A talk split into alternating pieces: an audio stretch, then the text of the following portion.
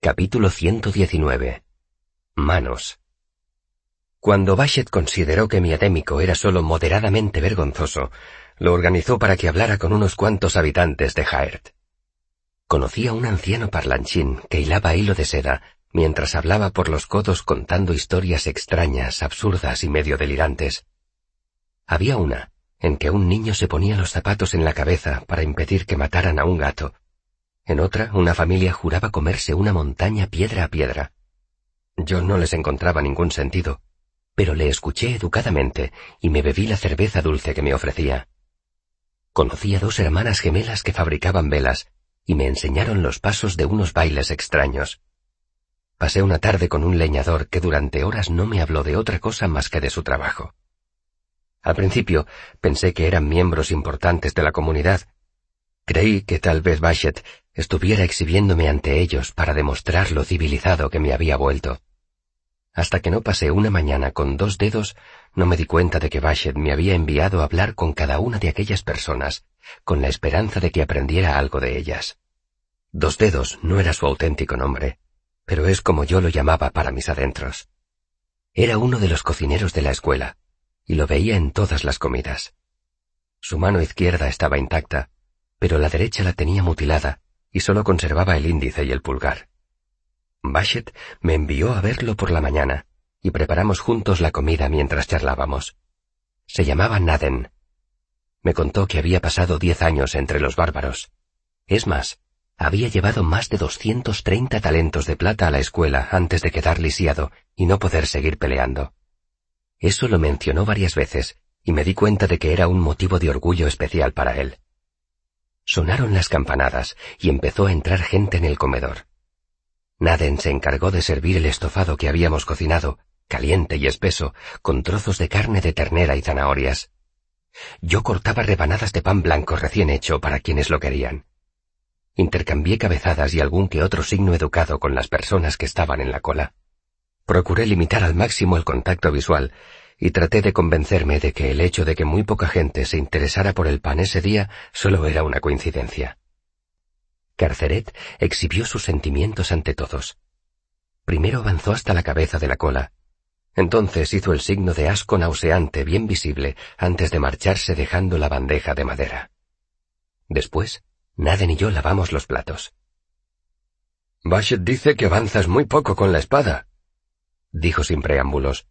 Dice que temes demasiado por tus manos y que eso te hace vacilar. Firme reproche. Me quedé parado por lo repentino de aquel comentario y tuve que contener el impulso de quedarme mirando la mano mutilada del cocinero. Asentí con la cabeza, pues temía meter la pata si decía algo.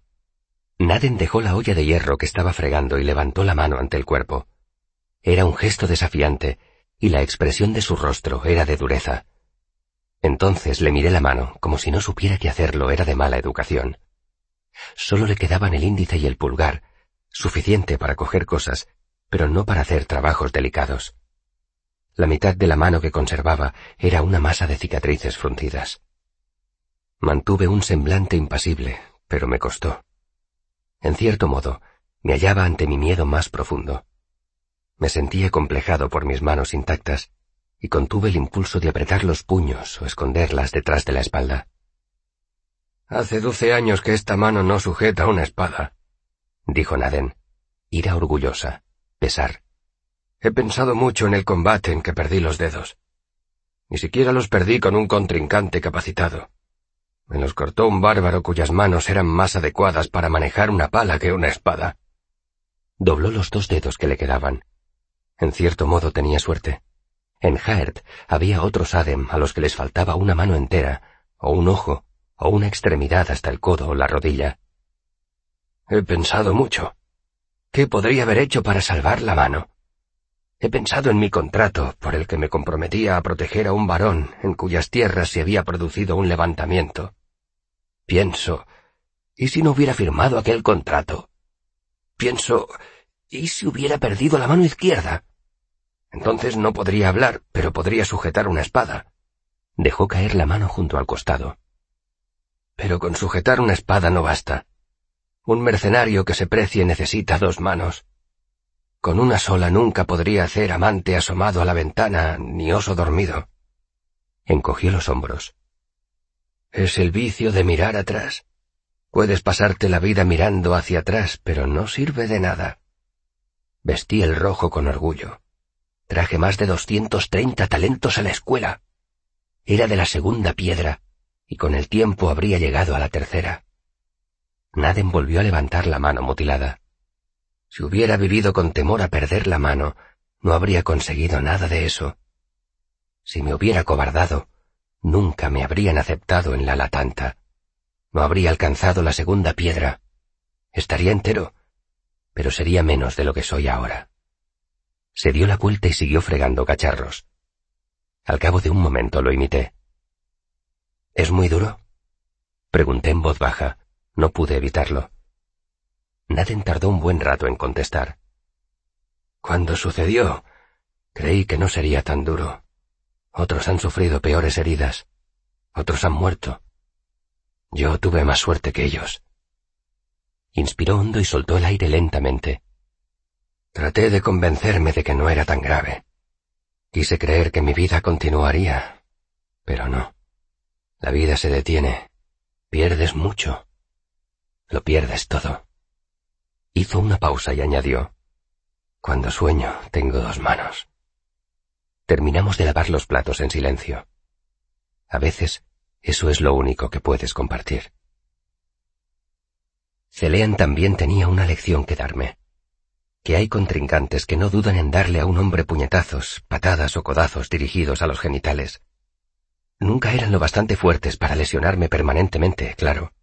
Celean llevaba años peleando, pese a su corta edad, y tenía ese control que Bashet tanto valoraba, pero eso significaba que sabía exactamente lo fuerte que podía pegar para dejarme aturdido y paralizado, haciendo que su victoria fuera incuestionable. Me senté en la hierba, pálido y con náuseas. Después de incapacitarme, Celean me había dado una palmadita consoladora en el hombro, y luego se había largado tan campante. Seguro que se fue a bailar entre las ramas oscilantes del árbol espada. Lo estabas haciendo bien hasta el final, dijo Bashet sentándose en el suelo enfrente de mí. No dije nada. Como un niño que juega al escondite, quise hacerme la ilusión de que si cerraba los ojos y permanecía completamente quieto, el dolor no podría encontrarme.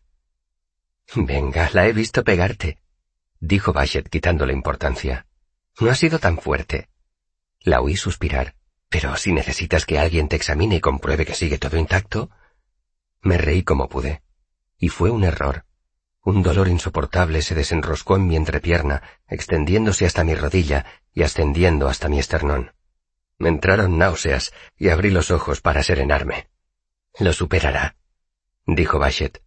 Eso espero, dije apretando los dientes. Es una costumbre muy perniciosa. No me refería a eso, dijo Bashet.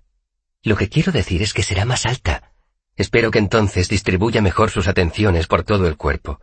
Ahora ataca la entrepierna con demasiada frecuencia. Eso hace que sea fácil predecir sus movimientos y defenderse de ellos. Me miró elocuentemente. Para cualquiera con un poco de vista. Volví a cerrar los ojos. Dejemos las lecciones para más tarde, Bashet, supliqué. Estoy a punto de vomitar el desayuno de ayer. Bashet se puso en pie. Pues a mí me parece un momento idóneo para una lección. Levántate. Debes aprender a pelear estando herido. Es una habilidad valiosísima que Celean te ha brindado la oportunidad de practicar. Deberías agradecérselo. Sabía que era inútil discutir, así que me levanté y empecé a caminar con mucho cuidado hacia mi espada de entrenamiento. No, solo con las manos, dijo Bashet sujetándome por el hombro. Di un suspiro. Es imprescindible, Bashet. Me miró arqueando una ceja. ¿Qué es imprescindible? Que sigamos concentrándonos en la pelea con las manos, dije. Me estoy quedando muy atrasado con la espada. ¿Acaso no soy tu maestra? me preguntó. ¿Quién eres tú para decidir qué es lo mejor? Soy quien tendrá que utilizar estas habilidades en el mundo, respondí con decisión. Y en el mundo preferiría pelear con una espada que con los puños. Bashet bajó las manos. Su semblante no revelaba nada. ¿Y eso por qué? Porque los otros tienen espadas, dije, y si voy a pelear quiero ganar. ¿Es más fácil ganar una pelea con una espada? me preguntó. La aparente calma de Bashet debió servirme de advertencia de que estaba pisando una capa de hielo muy fina, pero el intenso dolor que irradiaba de mi entrepierna me distraía. Aunque, sinceramente, incluso si no hubiera estado distraído, es posible que no me hubiese fijado. Me sentía a gusto con Bashet, demasiado a gusto para mantenerme en guardia. Claro, dije. Si no, ¿por qué llevan espada? Esa es una buena pregunta. ¿Por qué llevamos espadas? ¿Por qué se lleva cualquier cosa? Para utilizarla. Bashet me miró con profundo desagrado. Entonces, ¿por qué nos molestamos en hacerte aprender a Demico? Me lo preguntó muy enojada. Me agarró por el mentón, me apretó las mejillas y me obligó a abrir la boca, como si fuera un paciente de la clínica que se resistía a tomarse la medicina. ¿Para qué necesitas esa lengua si te bastará con una espada? ¡Contéstame! Intenté soltarme, pero Bashet era más fuerte que yo. Intenté apartarla de un empujón, pero ella me apartó las manos como si yo fuera un crío. Bashet me soltó la cara. Entonces me agarró la muñeca y me puso la mano delante de la cara. ¿Por qué tienes manos y no cuchillos al final de los brazos? Me soltó la muñeca y me golpeó con fuerza en la cara con la palma de la mano. Si dijera que me dio un bofetón, os haríais una idea equivocada. Aquello no fue una bofetada teatral como las que se ven en los escenarios. Tampoco fue la bofetada ofendida e hiriente que le da una dama de honor a un noble de piel suave que se sobrepasa. Tampoco fue la bofetada más profesional de una camarera que se defiende de las atenciones inoportunas de un borracho. No, ni siquiera debería llamarlo bofetón. Un bofetón se da con los dedos o con la palma. Te duele o te sorprende. Bashet me golpeó con toda la mano abierta pero detrás estaba la fuerza de su brazo. Detrás estaba su hombro. Detrás estaba la compleja maquinaria de sus caderas pivotantes, sus robustas piernas afianzadas en el suelo, y hasta el suelo que tenía bajo los pies. Fue como si toda la creación me golpeara a través de la palma de su mano, y la única razón por la que no me dejó lisiado es que, pese a estar enfurecida, Bashet siempre se controlaba a la perfección.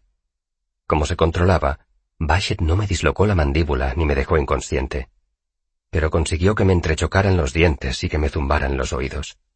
Hizo que mis ojos giraran en sus cuencas y que se me doblaran las piernas. Si Bashet no me hubiera sujetado por el hombro, me habría caído. ¿Acaso crees que te estoy enseñando los secretos de la espada para que vayas por ahí utilizándolos? me preguntó. Me pareció percibir que gritaba. Era la primera vez que oía gritar a un Adem. ¿Es eso lo que crees que estamos haciendo?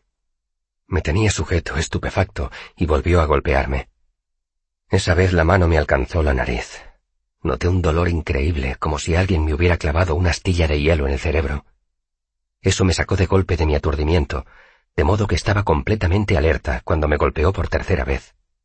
Bashet me sujetó un momento mientras todo me daba vueltas, y entonces me soltó.